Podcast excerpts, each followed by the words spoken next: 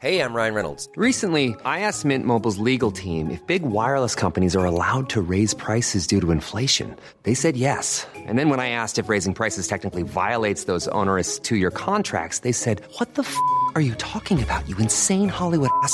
So to recap, we're cutting the price of Mint Unlimited from $30 a month to just $15 a month. Give it a try at mintmobile.com slash switch. $45 upfront for three months plus taxes and fees. Promo rate for new customers for limited time. Unlimited more than 40 gigabytes per month. Slows. Full terms at mintmobile.com. Y bueno, jefe Andrea, ¿qué nos traes de nuevo?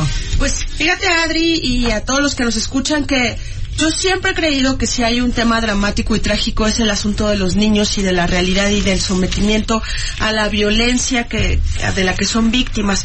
Y la Red eh, por la Infancia de los Derechos eh, en México dice que eh, 2019 fue el peor año para los niños. ¿A qué le llamamos niño a cualquier menor de edad? ¿No? De 0 a 17 años, que aunque ya sabemos que a los 15, 16, 17 ya conocemos historias de unos vándalos que te asustan, ¿no? Pero, Sí. pero hay niños de 10 o de 11 años que están siendo reclutados por el crimen organizado. Híjole, qué terrible. Sí, y hay un tema que, que por, lo- por lo pronto la Redim eh, alerta porque dice que los niños, niñas y adolescentes se volvieron invisibles, así lo llama, para el gobierno de Andrés Manuel López Obrador. Porque hicieron como análisis de 25 proyectos, digamos que, que, que, tu- que tenían que ver con los niños y en los que se les quitó todo, todo tema de, de recursos, incluyendo las estancias infantiles, que la Redim dice, oye, no, la verdad es que lo hiciste de manera unilateral, no hiciste un estudio de campo, no escuchaste a las mamás de los niños y por algunas estancias que sí eran ilegales, pues digamos que arruinaste todo el proceso. Y los datos son muy fríos, Adri. Diez- 2019 es el año con mayor número de homicidios dolosos en la historia de México. De esos, en- hay 21.000 víctimas de homicidio, hay 7.000 casos de niñas desaparecidos, desaparecidos 7.000 niños. Ah, qué barbaridad. Que, que además te puedes imaginar... ¿Mexicanos? ¿Niños Todos mexicanos? mexicanos. Oye, más los niños que se quedan aquí, que vienen con los Migrantes, sí, esos datos también, ¿También están, los tienes? sí. A ver. Y ahorita voy con ellos. Dice que diariamente desaparecen cuatro niños en México y asesinan a 3.6 niños y adolescentes en México. Diario.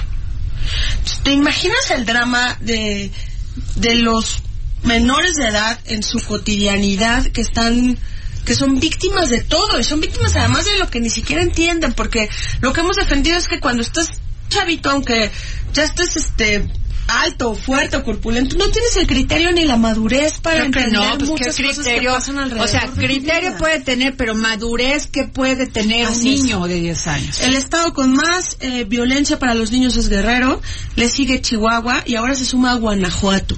Guanajuato es Oye, Guanajuato, eh, de veras que Guanajuato es un tema, ¿eh? Sí. O sea, lo que está pasando en todo el Bajío, agua. Está muy cañón Guanajuato porque es huachicol, es inseguridad, Feminicidios, este, no, todo, todo. está grave. Y en el tema de feminicidios, pues resulta que ha crecido el asunto de asesinatos a niñas por gen- por odio o por un asunto de género. Entre 2015 y julio del 2019, cifras oficiales eh, de la Fiscalía registró 3.297 casos de feminicidios. Esto significa que 317 ocurrieron a menores de 10 años y que uno de cada 10 feminicidios en el país lo cometen contra una niña o una adolescente.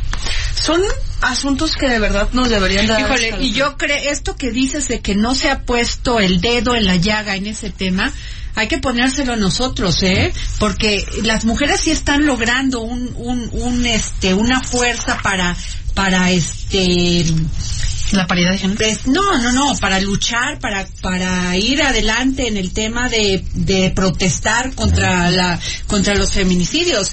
Pero en el caso de los niños son aislados, los papás no se, no están haciendo una unión para, para no que los se en ponga. serio. O sea, Exacto. como sociedad no lo tomamos en Fíjate serio. nada más, qué Y es muy grave porque si el gobierno no los toma en serio y nosotros en, en nuestra vida diaria tampoco, pues estos números Y van además esto tiene que ver también con el tema del, la- del este tema de los órganos.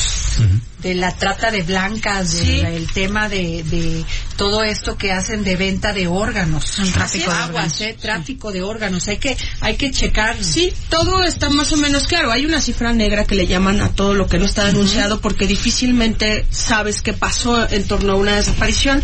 Pero sí les tengo los estados donde hay más eh, menores de edad desaparecidos.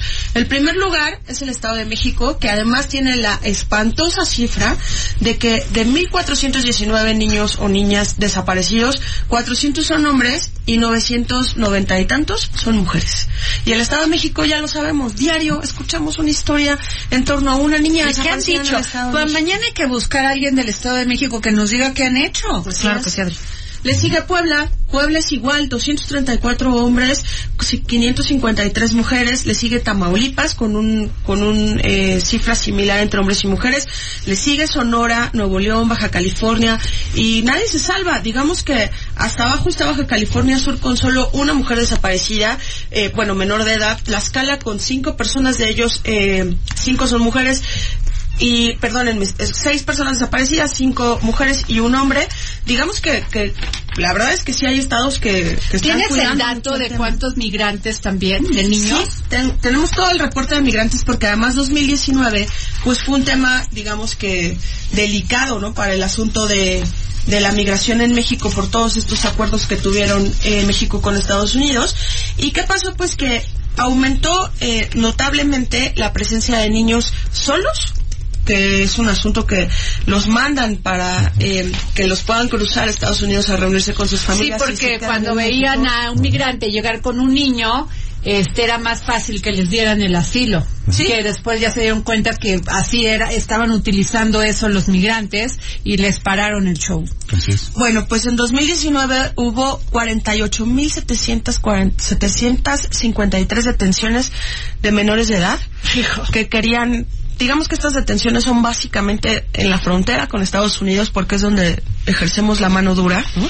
pero son muchísimos y es un 22% más con respecto a 2018 y 2017 y que vemos que son la mayoría son niños de Guatemala, lo normal por el tema fronterizo, son niños de El Salvador y son niños de Honduras. Ay, qué injusticia, qué injusticia. Así es. ¿Qué está haciendo la Redim? Está viendo con organizaciones sociales el tema de pues darles, o sea, si no los puedes mandar de regreso a sus casas, porque además el niño, según cuentan las historias, pues lo que más haces es que lo mandas con un papelito que trae la dirección de, de El Salvador. ¿Qué es lo y que trae está pasando con los niños y cómo los están usando, usando de carnada? Porque no mucha- muchas veces no son ni familiares del migrante, del adulto, ¿no? Del migrante adulto, sino que los usan de carnada para, para poder entrar a Estados Unidos.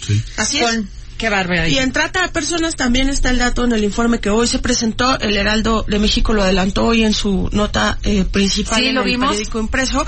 Y hoy se eh, dio, hoy presentaron todo el estudio, el- se lo llevaron a Andrés Manuel Obrador en la mañana vestidos de Reyes Magos con, con este tema un poco sarcástico de, mira lo que nosotros sabemos de los niños, ¿no? Este, estuvieron ahí en Palacio Nacional los de Redim y también reportan 3.320 víctimas de trata de personas en menores de edad.